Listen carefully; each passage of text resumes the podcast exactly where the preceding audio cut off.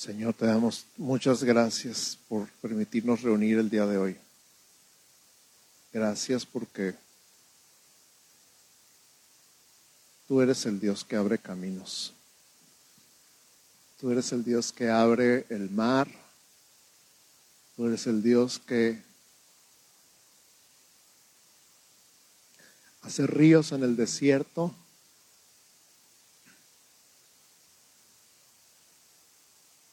Tú eres nuestro Dios todopoderoso, Rey del universo, soberano del cielo y la tierra y debajo de la tierra. Tú eres el Dios que abre y nadie puede cerrar y cierra y nadie puede abrir. Tú eres el Dios que ha prometido ir delante de nosotros en todo momento, en todo lugar, en toda circunstancia. Y pase lo que pase y venga lo que venga, tú has prometido estar con nosotros todos los días hasta el fin del mundo. Gracias, gracias porque vamos de la mano contigo. Y si vamos de la mano contigo, vamos a donde sea. Gracias en el nombre de Jesús. Y en este momento quiero tomar un segundito más para levantar una oración y, levántala conmigo por todas las personas que están sufriendo con el luto, con el duelo de la pérdida de un ser querido. Toma un segundito más y si tú estás en duelo porque perdiste un ser cercano, alguien cercano a ti, levanta tu mano. Y si tú no has perdido a alguien cercano a ti, extiende tu mano hacia las personas que tienen su mano levantada. Y tú también en casa, ahí donde estás, levanta tu mano y yo extiendo mi mano hacia ti. Y en el nombre de Jesús, Segunda Corintios 1 empieza diciendo, bendito sea el Dios y Padre. Y dice Dios de toda consolación.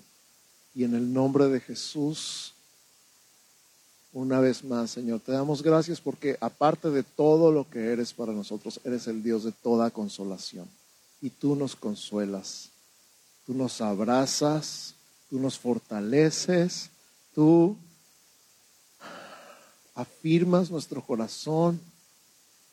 Y tu abrazo es mejor que cualquier abrazo en todo el universo. Y tu palabra es mejor que cualquier palabra de consolación en todo el universo. Y tu sola presencia es más que la presencia de cualquier persona en todo el universo que pudiera estar con nosotros en medio del dolor. Y tú estás con nosotros. Y en el nombre de Jesús yo hablo consuelo, fortaleza, paz y tu abrazo de Padre sobre cada persona, sobre cada familia que está batallando con el dolor de la pérdida de un ser querido en el nombre de Jesús. De la misma manera hablamos sanidad sobre aquellos que están batallando con su salud en este momento, en el nombre de Jesús. Dándote gracias porque precisamente por tu cuerpo partido y por tu sangre derramada tú compraste sanidad para nosotros. Y lo creemos y lo declaramos y lo establecemos en nuestro cuerpo y en el cuerpo de nuestros seres queridos. Gracias porque tú ya llevaste todas, todas, absolutamente todas nuestras enfermedades. Ya sufriste todos nuestros dolores. Gracias porque el castigo de nuestra paz ya fue sobre ti y porque por tu llaga nosotros ya fuimos curados. Lo creemos y lo declaramos en el nombre de Jesús. Y gracias por la eternidad. Gracias porque en la eternidad no existe el dolor, ni la tristeza, ni el llanto, ni la muerte, ni la enfermedad. Gracias porque cuando llegamos a ser libres de este mundo caído, descubrimos una eternidad contigo que es mucho más allá de lo que podemos imaginar. Gracias en el nombre de Jesús, gracias por todo lo que estás preparando y que tienes ya preparado y que sigues preparando en la eternidad para nosotros, para pasarla con nosotros, tus hijos, tu pueblo, tu iglesia. Gracias en el nombre de Jesús. Y ahora quiero tomar un instante más para orar, que oremos juntos por nuestras autoridades civiles y espirituales.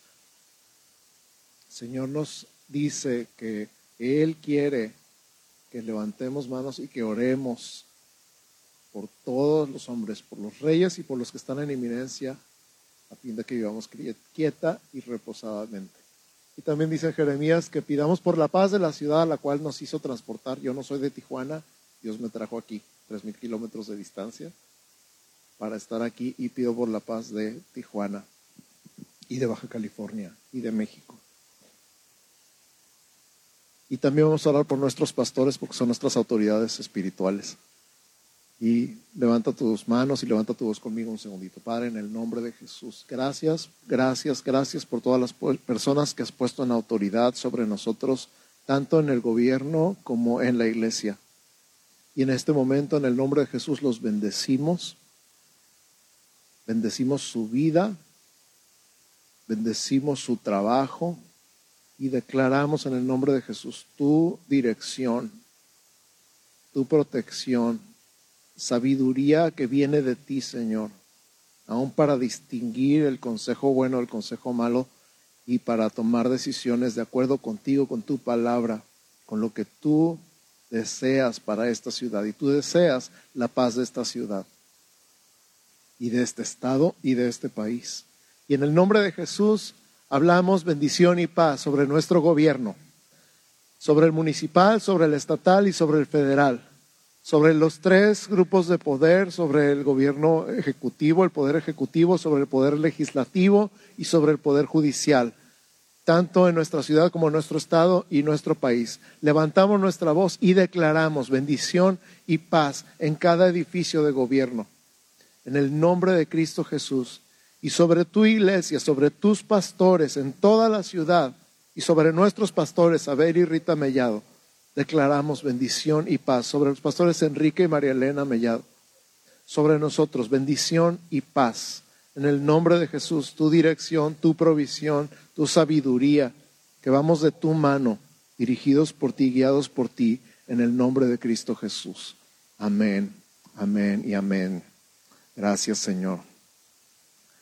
Hoy estamos continuando con esta serie de ensanchando nuestro corazón por Dios. ¿Se acuerdan que hablamos de ensancharnos a la mano derecha y a la mano izquierda? Y agarrados de la mano de Dios podemos rescatar todas las almas que se nos pongan enfrente en este año 2021.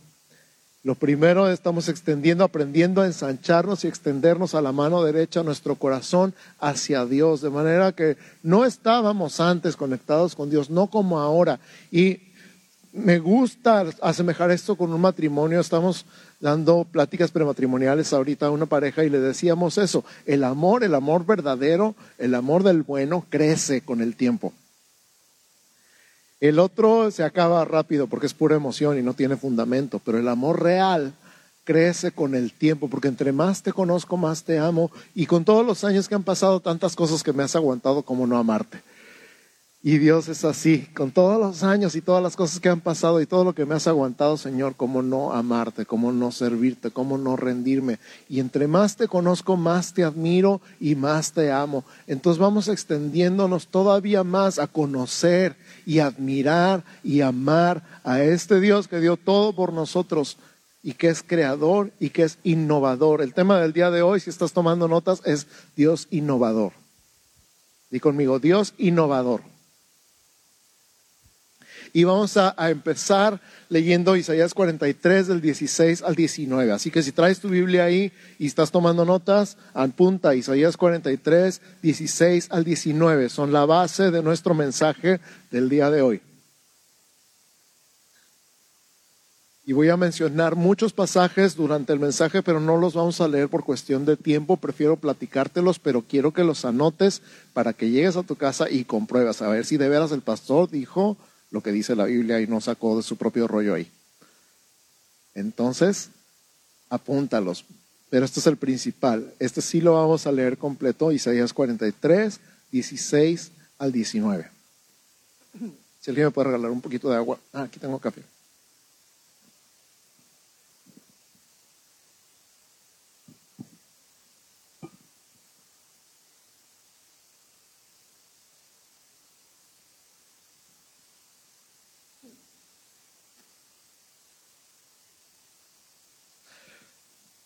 Dice Isaías 43, 16 al 19, así dice Jehová, el que abre camino en el mar y senda en las aguas impetuosas, el que saca carro y caballo, ejército y fuerza, caen juntamente para no levantarse, fenecen como pábilo, quedan apagados. No os acordéis de las cosas pasadas, ni traigáis a memoria las cosas antiguas. He aquí que yo hago cosa nueva. Pronto saldrá luz. ¿No la conoceréis?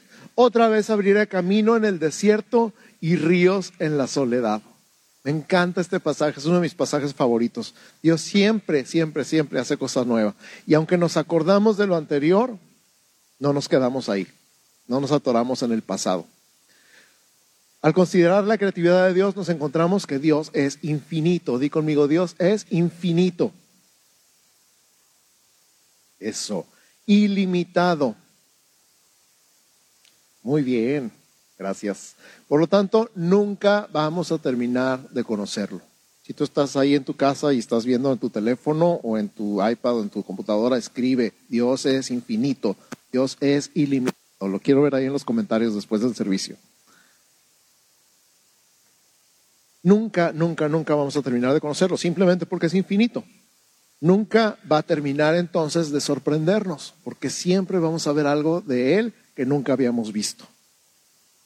Como no vamos a terminar de conocerlo, siempre nos va a sorprender, porque siempre vamos a ver algo de Él que nunca habíamos visto. La persona que dice que ya sabe todo de Dios y que ya conoce a Dios al derecho y al revés, miente. Simplemente se ha conformado con lo limitado que conoce. Con Él siempre hay algo nuevo, nunca antes visto. Así que nos vamos a enfocar en la creatividad de un Dios innovador. Di conmigo, Dios innovador. Así es. Así que número uno en nuestro bosquejo del día de hoy es precisamente esta frase, Dios innovador. ¿Qué significa innovador? Innovador significa alguien capaz de tener una idea, tener un pensamiento que aporta. Como indica el adjetivo, algo nuevo, una manera novedosa de hacer o plantear las cosas. Estas son las personas que son emprendedoras, por ejemplo, siempre están pensando en algo nuevo. Hay personas que nada más se emocionan si están empezando un negocio nuevo. Cuando ya está caminando el negocio, que ya está todo armado y ya está funcionando, se aburren porque lo de ellos no es el funcionamiento normal de una empresa, es empezar algo nuevo. Entonces dejan esa empresa, la venden, la delegan, la encargan y se ponen a empezar otra empresa. Yo conozco varios amigos pastores que han fundado quién sabe cuántas iglesias, porque ya que la iglesia está funcionando, ya que está establecida y hay liderazgo y hay grupo de alabanza y ya está todo bien, se aburren y entonces le encargan a alguien y empiezan otra.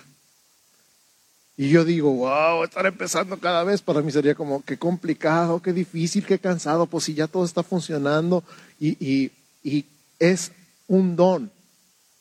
Se necesita tener ese don, si no, no habría misioneros, si no habría iglesias en lugares donde no habría, valga la redundancia. Me explico, hay personas que son innovadoras, siempre están pensando en algo nuevo, o aún en el mismo proceso de hacer las cosas, están buscando una manera diferente de hacerlas.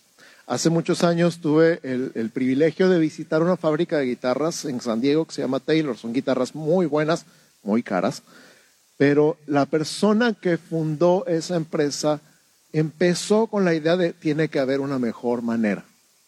Y, y cuando estaban dándonos el tour de toda la fábrica, impresionante, nos decían, antes las guitarras se hacían de esta manera, pero nuestro líder, como siempre, estaba pensando, tiene que haber una mejor manera. Y de tal manera que se empezó a automatizar, se empezó a trabajar la madera de una manera diferente, se empezaron a sembrar sus propios árboles, compraron terrenos en Sudamérica donde pusieron, pudieron sembrar y cultivar sus propios árboles con la madera que ellos necesitaban específicamente y luego después no tener problemas de que nos estamos acabando la tierra porque estamos cortando más árboles de los que sembramos. No, ellos siembran sus propios árboles y ellos los cultivan y cuando están listos ellos mismos los cortan y los transportan a la fábrica para hacer las guitarras exactamente como ellos las quieren y de poder hacer, no sé, 50 guitarras al año a lo mejor, pasaron a hacer cientos y tal vez miles de guitarras al año con una calidad excepcional. ¿Por qué? Porque su líder, su fundador, este señor Taylor, está siempre pensando, tiene que haber una mejor manera, tiene que haber una manera más rápida, tiene que haber una manera más fácil. Híjole, yo me acuerdo cuando era joven, uh, siempre estaba pensando, a haber otra manera. ¿A poco esta es la única manera de hacer las cosas? Y me descubro a mí mismo que han pasado los años y ahora cuando me llegan muchachos diciendo, oiga pastor, y si le hacemos así, le hacemos así, no hombre, así funciona bien, ¿para qué le arreglas? No sé si te ha pasado a ti, ¿te acuerdas cuando eras joven y tenías muchas ideas? Y de repente, un día eres joven y el otro día dices, no, si así funciona, ya no le muevas. Escucha, Dios es así. Dios siempre dice, oye, ¿y si le hacemos así? Y tú dices, no, Dios, ya no le muevas, así está bien. Pero tu vida siempre puede ser mejor, siempre puede cambiar, siempre puedes crecer, siempre tiene Dios algo nuevo para ti. Y lo peor que le puedo decir es, ya no le muevas. En fin, todo eso es innovador. Es sumamente importante entonces que reconozcamos como iglesia que tenemos un Dios innovador. O sea, no se va a estar quieto, no se va a estar tranquilo, no va a dejar las cosas como están, nunca. Porque Él siempre es creativo, siempre es innovador. Muchas veces entonces tratamos de meter a Dios dentro de nuestra cajita mental llamada mentalidad humana. Pero cuando lo dejamos ser el mismo, Dios siempre piensa fuera de la caja. Gracias.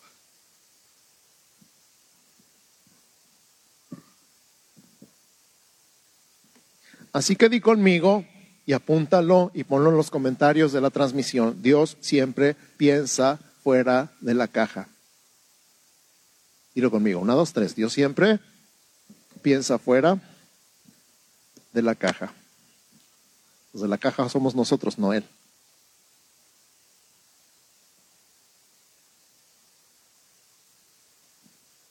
Dios siempre piensa fuera de la caja. Escríbelo ahí en los comentarios. Los de la cajita cuadradita, chiquitita, somos nosotros y queremos meter a Dios ahí a fuerzas. No es que Dios no hace eso. Es que Dios tiene que hacer lo otro. Y Dios dice, bueno, pues si quieres, así me quedo contigo, porque no me voy a limitar con la historia. Entonces vamos a hablar un poquito de su innovación en la historia. Número dos, en nuestro bosquejo, nuestro mensaje de hoy. Número uno es que es innovador. Número dos, su innovación en la historia. Imagínate este cuadro y apunta en tus notas Génesis capítulo 6 y 7. Repito, no lo vamos a leer, pero apúntalo y lo puedes comprobar o puedes medio seguirle conmigo. Pero escucha, nunca había llovido. Según el mismo libro de Génesis, subía un vapor de la tierra que regaba toda la tierra y toda la tierra era verde. Todo era precioso, verde, eh, como un clima tropical fabuloso, como si estuvieras de vacaciones y lo que sea que se y cultivar. Todo era así. Y después de la caída, obviamente, vino la aridez y vinieron los espinos y los cardos y tuvo que arar la tierra y tuvo que sembrarla de una diferente, pero nunca había llovido. Y entonces Dios le dice a Noé, he decidido terminar con la vida en la tierra, pero tú y ahí, curiosamente y, bellamente, es la primera vez que se menciona la palabra gracia en la Biblia, pero no hallado gracia ante los ojos de Dios. Y le dijo, tú hazte un arca con estas medidas, con estos materiales, así se impermeabiliza, que es lo que significa calafatearás con brea por dentro y por fuera. Vas a hacer un cajón enorme y lo vas a hacer de tres pisos y en esos pisos vas a meter animales, siete de cada especie y de los animales que son impuros, dos de cada especie. Y entonces empieza a construir un arca. Y pues claro que llegaron los vecinos y ¿qué estás haciendo? Estoy haciendo un arca. ¿Por qué? Porque va a llover y se va a inundar la tierra y se va a acabar. ¿Qué le harías a alguien que estuviera haciendo eso el día de hoy? El día cucú. ¿Y por qué haces eso? Porque Dios me dijo. No, pues wow. te voy a decir algo, hoy en día tiramos de loco a muchas personas, que Dios les da una instrucción y decimos, no, ya no tiene los patitos en fila. Pero Dios dice, porque Dios es innovador. Entonces, Dios le dijo a Noé que construyera un arca en un monte cuando nunca había llovido, no había existido una inundación, de hecho la tierra era más árida en ese tiempo. Dios le dijo a Moisés en Éxodo 14, Dios le dijo a Moisés en Éxodo 14, esto está genial, acaban de salir, Dios había puesto las plagas en Egipto, acababan de morir los primogénitos, Dios, había hecho maravillas. Y, y, si tú escuchas las plagas y ves todo lo que pasó en Egipto, ellos vivían en una partecita de Egipto que se llamaba Gosén, ahí no pasó nada. No se les murió ni una vaca, no tuvieron ni, ni siquiera un grano, nada de ceniza, nada de tinieblas, nada de nada. De todas las plagas de Egipto, a ellos no les pasó nada y luego salieron, prácticamente los corrieron, les dijeron, ya váyanse. Y además les dieron todo su oro, todas sus alhajas, todas sus joyas, váyanse y llévense todo, pero váyanse ya. Y entonces cuando van de camino, dice ahí en Éxodo 14 que iban a pasar por la, la tierra de los filisteos, que era como el camino más fácil y más corto, pero Dios no los quiso meter por la tierra de los filisteos, no sea que fueran a ver la guerra y se arrepintieran y se quisieran regresar. Entonces, para que ellos no vieran la guerra y se asustaran, los pasó hacia el Mar Rojo, los dirigió hacia el Mar Rojo. Y cuando iban llegando al Mar Rojo se enteraron que todo el ejército de los egipcios, porque Faraón se había arrepentido y se había lanzado detrás de ellos. Así que un día todas estas personas con mentalidad de esclavos se encuentran entre el ejército y el mar. Entonces era ir al ejército o ir al mar o que los mataran ahí en la playa. Y por supuesto, no tenían idea de qué era lo que Dios podía hacer y le echaron la culpa a Moisés y dijeron, ¿para qué nos sacaste? No había tumbas en Egipto donde nos pudiéramos morir todos y caernos muertos. Teníamos que venir aquí a que nos mataran y nos asesinaran. ¿Por qué no nos, por qué no nos dejaste quedar en Egipto? Y entonces Moisés les dice, hey, espérense, vean la salvación de Dios, Dios va a hacer algo espectacular, estén atentos, fíjense lo que Dios va a hacer. Y entonces Dios le contesta, ¿por qué me ves a mí? Y lo puedes leer ahí en Éxodo 14. ¿Por qué clamas a mí? Y si Dios me dijera eso, me desmayo, yo creo. Pero le da una instrucción, extiende tu mano sobre el mar y divídelo. ¿A quién se le hubiera ocurrido? ¿Por qué clamas a mí? Extiende tu mano sobre el mar y divídelo. Y entonces él extiende su mano sobre el mar y el mar se divide. Y pasan todos por tierra seca. No nada más pasan todos por tierra seca, sino que el ejército, yo no me imagino el momento cuando llegaron y vieron eso y, y, no les dio miedo entrar detrás de ellos. Pues ahí va la orden y ahí va todo el ejército con sus carros, con sus caballos, con la gente de a pie. Se meten en el mar. Dice la Biblia que tenían el mar como pared de un lado y del otro. Y no creo que era un callejoncito, yo creo que era una calle sotodota en el mar. Porque a veces pensamos así en un callejón, ¿verdad? Y Dios es Dios de autopistas. Y cuando sale el último israelita y están todos los egipcios adentro, se cierra el mar otra vez y se ahogan todos. Impresionante. Nunca se había visto, exacto. Nunca se había visto que se abriera el mar, que pasaran todos los buenos y se murieran todos los malos ahogados. Nunca. Ese es el punto, es de un Dios innovador. Y hoy, hoy cantamos, yo sé que tú abres el mar y, que lo, y creo que lo harás otra vez, pero no va a ser igual. Ay, Señor, hazle igual que cuando Egipto. No va a ser lo mismo, porque Él, si me das permiso de decirlo de esta manera, le aburre hacer las cosas iguales. Él siempre tiene algo nuevo. Así como Noé y así como Moisés. Suplió las necesidades del pueblo de Israel durante su trayectoria en el desierto. Se calcula que eran más o menos dos o tres millones de personas. Hubo un general del ejército de Estados Unidos que se tomó la molestia de calcular cuántos litros de agua diarios se necesitan para alimentar o para saciar la sed de tres millones de personas cuánta comida, si él hiciera una campaña con tres millones de soldados en el desierto, cuánta comida se necesitaría transportar cada cuándo para mantenerlos alimentados.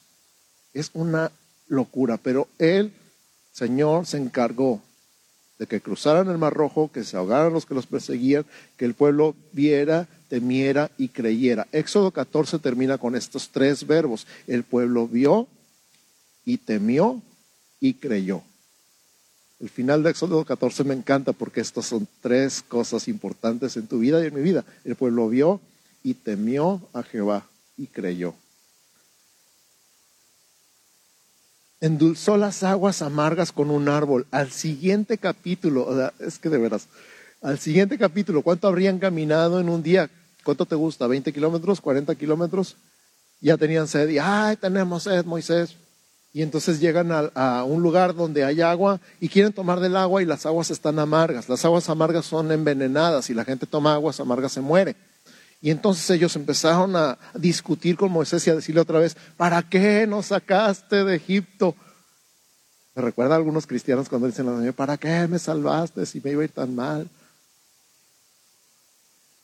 Porque estaba yo también allá en el mundo, sí, cómo no, ya no te acuerdas. Y así somos, ¿no? El caso es que Dios le muestra un árbol y Moisés arranca el árbol y lo avienta al agua y el agua se endulza. Nunca se había visto. Esa es la definición de innovador. Dios le dice, agarra este árbol y échale el agua. Pues hizo un té ahí con el árbol y con el agua. Y santo remedio, literalmente, santo remedio. Ah, Siguiente capítulo, Éxodo 16. ¿Estás tomando nota? Ya vimos en el 14 lo del mar, en el 15 lo del agua, en el 16 les dio pan y carne en menos de 24 horas a 3 millones de personas. Dice, tenemos hambre. Me acuerdo cuando en Egipto nos sentábamos a las ollas de carne, dice ya no se acuerdan que eran esclavos, no se acuerdan que habían clamado a Dios por la dureza de la esclavitud, no se acuerdan del maltrato, del dolor, del cansancio, de la opresión, de eso no se acuerdan, se acuerdan que les daban ollas de carne. Nos acordábamos cuando nos sentábamos a las ollas de carne. Y entonces Dios le dice, ah, hoy en la noche comen carne y mañana en la mañana pan. Y así fue. Subieron codornices, dice, por el desierto, llegaron justamente a donde estaban, comieron lo que quisieron y al día siguiente y a partir de ahí por 40 años, todas las mañanas llovía pan, el maná. Maná significa qué es eso, porque no sabían qué era. Decían que sabía como a cornflakes con azúcar, con miel. Después de un tiempo decían, ya estamos hartos de este pan. se les olvidó el milagro pero así somos. Les dio carne y pan en menos de 24 horas, Éxodo 16. En Éxodo 17 tenían sed otra vez y volvieron a decir, tenemos sed, ¿para qué nos sacaste de Egipto? Era la queja constante. Y Dios le dijo, ve a esta peña y golpéala. Y la golpeó y salió agua de la peña. Es como, ay, tenemos sed. Y entonces vas aquí atrás al cerro y le pegas a una roca y se abre y sale agua. Ahora, otra vez, hace poquito hablábamos de los ríos de agua viva, ¿se acuerdan? ¿Sí se acuerdan o no se acuerdan? Ok, si, te acuerdas, levanta la mano. Ok, más, más se acuerdan de los que no se acuerdan. Y decíamos que en esa fiesta estaban conmemorando este hecho de, la peña de Oreb, en Éxodo 17. Y en, recordatorio de esa peña la gente derramaba un chorrito de agua en la tierra. Y pensamos, ¿cuántas veces tú y yo no hemos reducido a Dios el de ríos de agua viva a un chorrito? Y pensamos en este milagro. Dios le dio agua de la peña a toda una nación que estaba en el desierto. ¿Cuánta agua te imaginas? Un chorrito, donde tres millones de personas se tenían que formar para tomar agua. Y ellos y todas sus vacas, sus ovejas, sus cabras. ¿Verdad que no? ¿Verdad que es ridículo si lo piensas? ¿Cuánto tuvo que haber tomado de tiempo para que tomaran de un chorrito todas las personas y todos los ganados? Claro que no. Brotó un río impresionante en el desierto. Por eso Isaías dice, otra vez voy a abrir ríos en el desierto, ríos en la soledad. Otra vez, nada más que no va a ser igual. Y por eso cantamos, sé que lo harás otra vez, no más que no va a ser idéntico, va a ser otra cosa. Amén. Te voy a dar otros ejemplos de soluciones innovadoras dadas por Dios. Cuando pasaron los 40 años y estuvieron listos para entrar una nueva generación que había nacido y crecido en el desierto y creían en el Señor y habían visto todos sus milagros y no tenían la mentalidad de esclavos que tenían sus papás cuando salieron de Egipto, estaban listos para tomar. La primera instrucción que le da Dios a Josué es, toma el arca y ponla en medio del río Jordán y que va a pasar todo Israel mientras están los sacerdotes con el arca ahí. Entonces, agarran los sacerdotes el arca del pacto, eso está en Josué capítulo 3, apúntale, Josué 3, apúntale bien.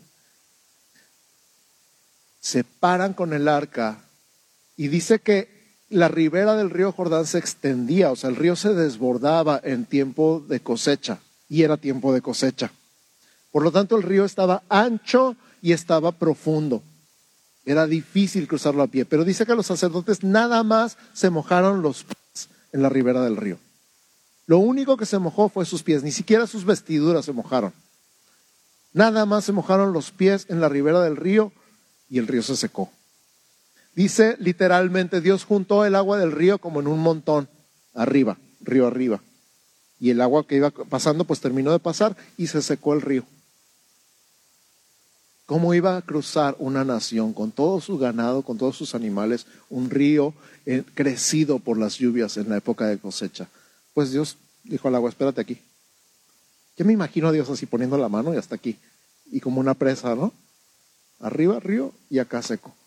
De tal manera que hasta Josué les dijo, agarren una piedra por cada tribu, doce piedras del, del, fondo del río, de esas piedras de río preciosas, lisas, grandotas, agarraron y pusieron una columna de piedras que está hasta la fecha del otro lado del río, para recordar cómo Dios había detenido el agua del río Jordán para que ellos pasaran por lo seco. Josué capítulo 3. Derribó los muros de Jericó sin un solo golpe. Josué capítulo 6. ¿Estás tomando notas? Josué 6 derribó los muros de Jericó sin un solo golpe. ¿Cuántos han visto películas donde hay guerras de ciudades amuralladas y todo lo que hacen los ejércitos para derribar esas murallas y el tamaño y el grosor de esas murallas?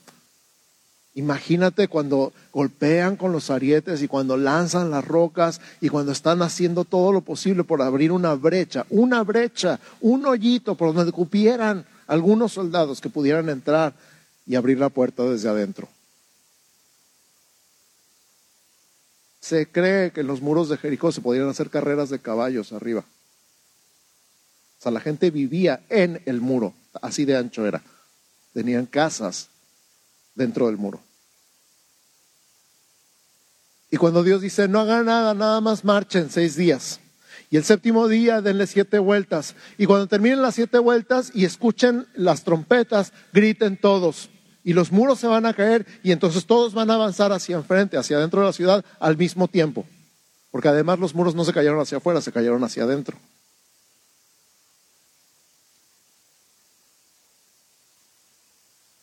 No se cayeron hacia afuera, no se cayeron hacia abajo, cayeron hacia adentro de la ciudad. Se colapsaron. Israel no dio un solo golpe a ese muro.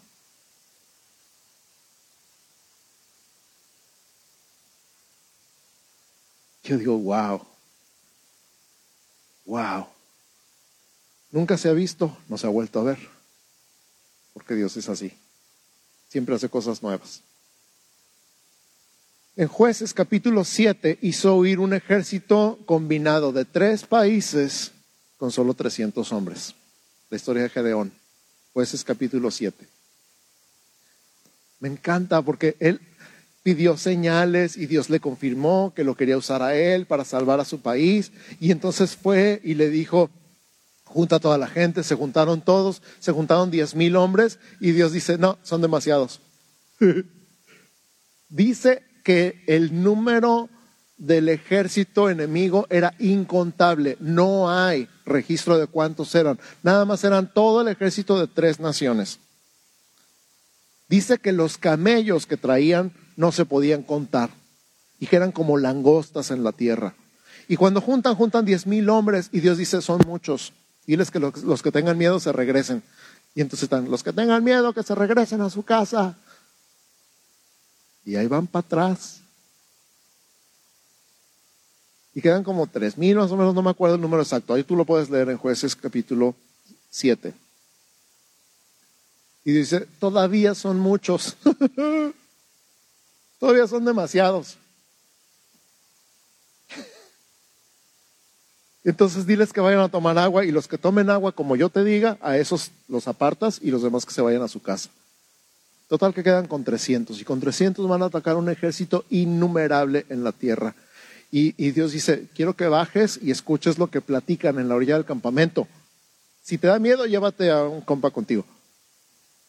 Y entonces se lleva a su compa y van los dos y se acerca y le dice un soldado a otro, tuve un sueño, soñé que un pan rodaba hasta la tienda y tiraba, y tiraba todo el campamento. Y el amigo del soldado le dice, ese no es otro más que Gedeón, Dios lo va a usar para darnos en la torre a todos. Eh, versión Daniel Trapala 2021.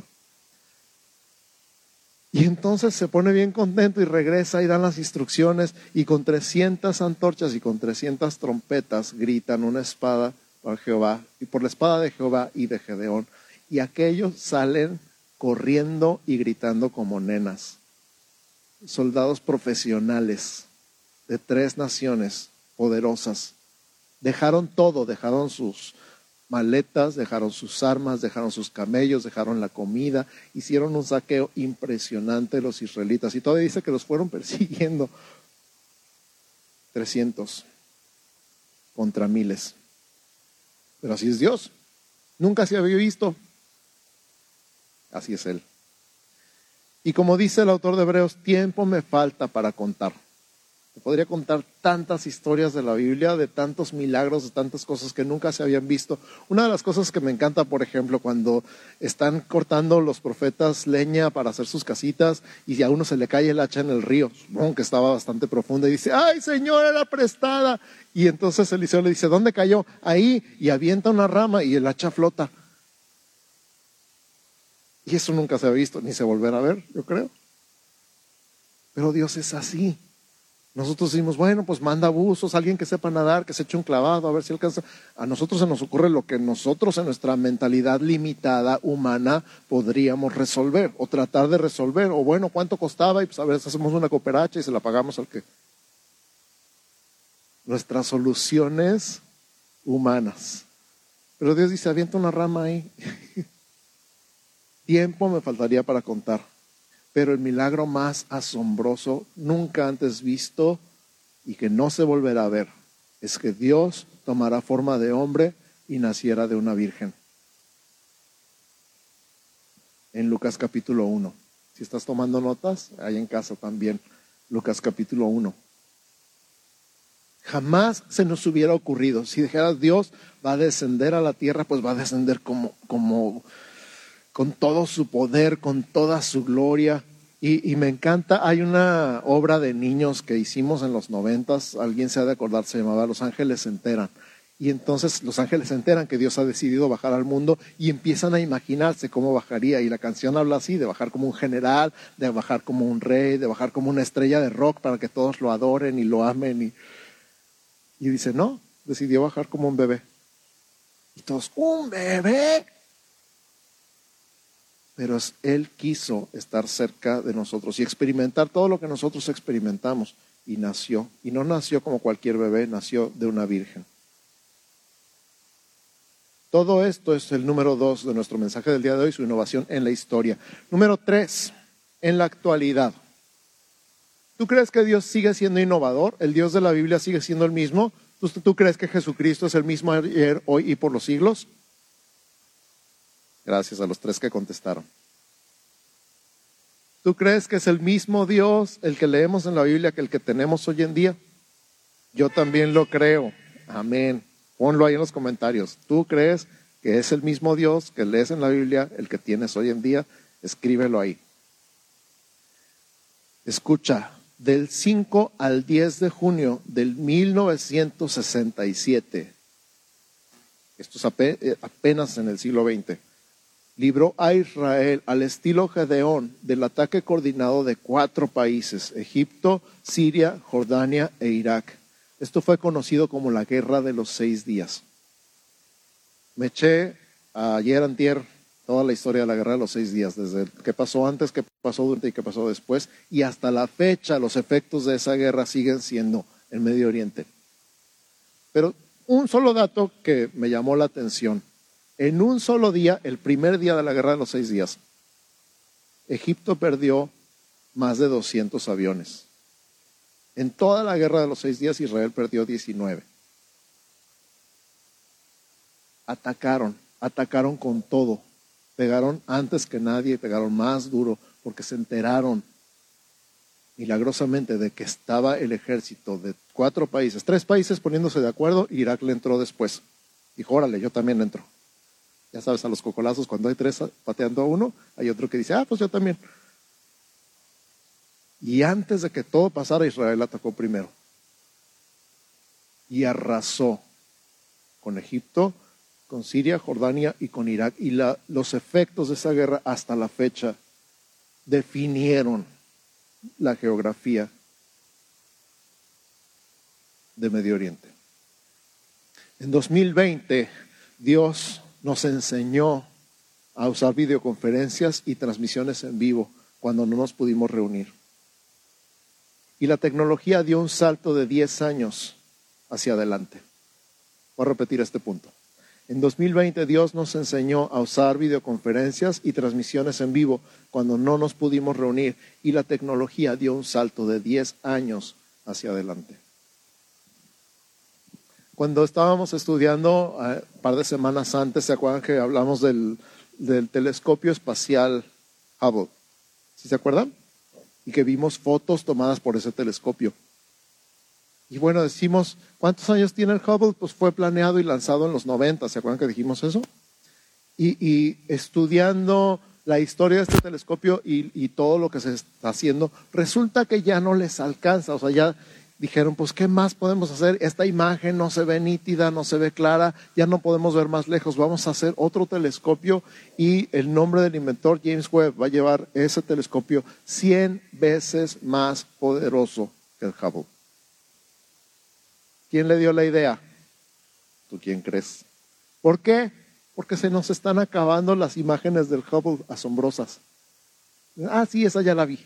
Ah, sí, esa ya la había visto. Ah, sí, la galaxia del sombrero. Ah, sí, la galaxia del ojo. Así ya me la sé. Dios dice, ah, sí, pues ahora te voy a dar más. Y vamos a ver cien veces más imágenes en un futuro muy cercano. Ese es tu Dios, ese es mi Dios, es innovador, nunca se acaba, es infinito, nunca se rinde y nunca hace las cosas de la misma manera, una y otra y otra y otra vez.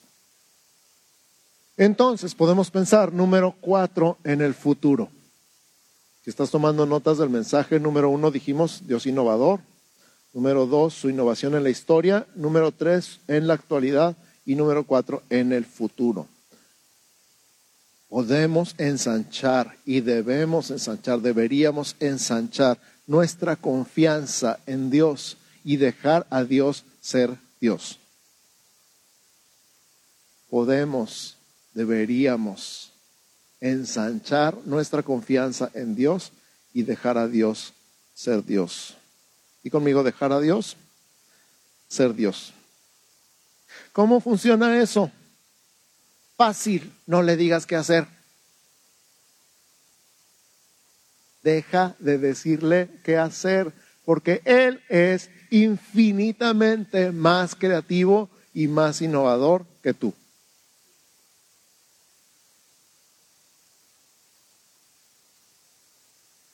Él es infinitamente más creativo y más innovador que tú. Ni siquiera le digamos, hazle como la otra vez. Ay, Señor, hazle como la otra vez. Porque dice, ¿por qué? Si quiero hacer algo nuevo, ¿a ti qué? Y Él quiere hacer algo nuevo. Lo leímos en Isaías. Yo hago cosa nueva. Y lo volvemos a leer en Apocalipsis. Aquí yo hago nuevas todas las cosas. Él es el Dios innovador. Entonces, Mi oración es que no perdamos la capacidad de asombro ante el poder innovador e ilimitado de Dios. Por di, ya quiero ver qué vas a hacer esta vez. Dios, ya quiero ver qué vas a hacer esta vez. A ver, vamos a practicar. Cierra tus ojos un instante y piensa en una situación que necesite solución en este momento. ¿Ya? Tú también en casa, piensa en una situación que necesite solución en este momento. Y en lugar de decirle a Dios qué hacer, ahora di conmigo, ya quiero ver qué vas a hacer esta vez. Velo a los ojos, con los ojos de tu espíritu y dilo. Sí, dale un aplauso, Señor. Claro. Ya quiero ver qué vas a hacer esta vez. Voy a invitar a los muchachos de la alabanza que me acompañen aquí enfrente y vamos cerrando. Cierra tus ojos.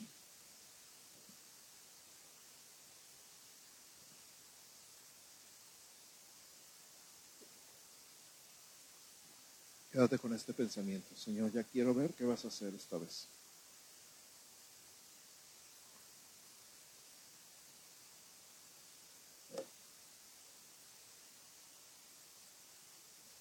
Y empieza a platicar con Él. Empieza a platicar con Él. Ay, Señor, ¿cómo se me ocurre decirte qué hacer si tú todo lo sabes? Pensándolo bien, ¿cómo se me ocurre darte instrucciones yo a ti? Yo soy el que debería seguir instrucciones tuyas. ¿Sabes qué, Señor? A partir de hoy me callo y escucho.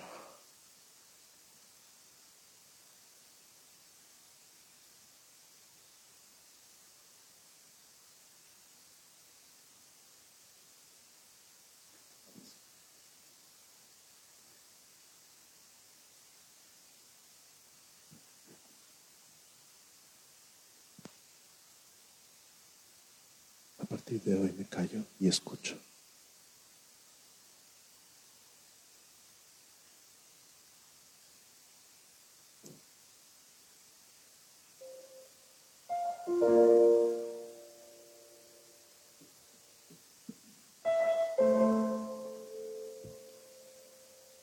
Platica con él.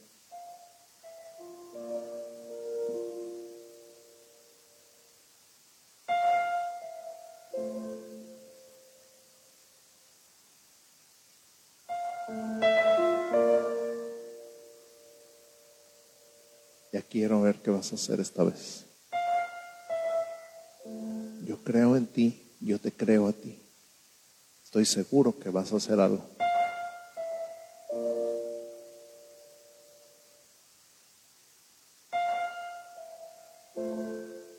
Si has hecho milagros antes en mi vida, sé que lo harás otra vez. Y sé que no va a ser igual que el anterior.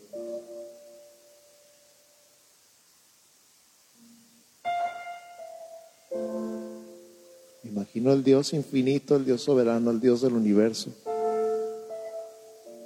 El Dios siempre creativo, siempre innovador. ¿Por qué te limitarías a hacer las cosas igual cada vez? Pensándolo bien, ¿quién soy yo para decirte qué hacer?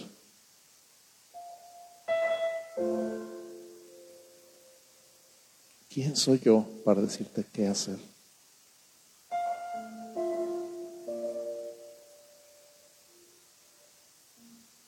Decir un secreto, un secretito.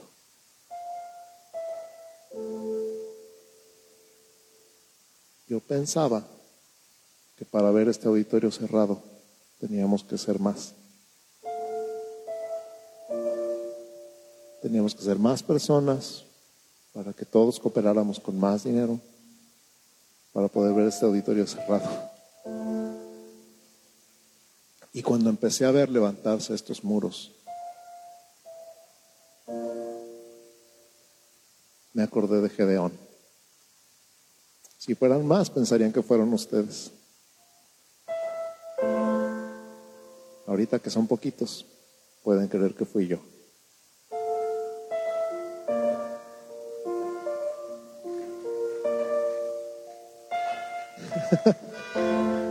Así que no habíamos crecido todavía lo suficiente para poder decir, ay, sí, es que nosotros somos bien pro.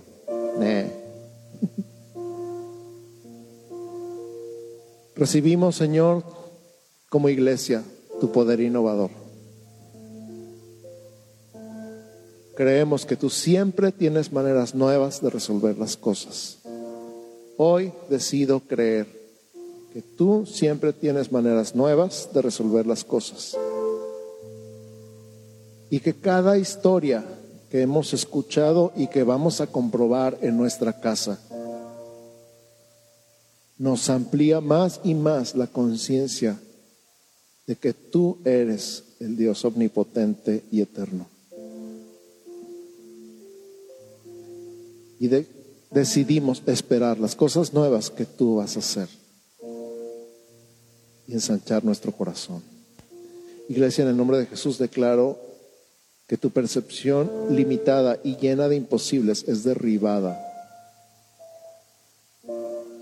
y que eres libre para disfrutar y confiar en el Dios de lo imposible, Dios creador e innovador, en el nombre de Jesús.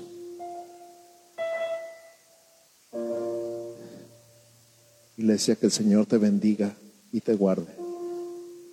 Que el Señor haga resplandecer su rostro sobre ti y tenga de ti misericordia.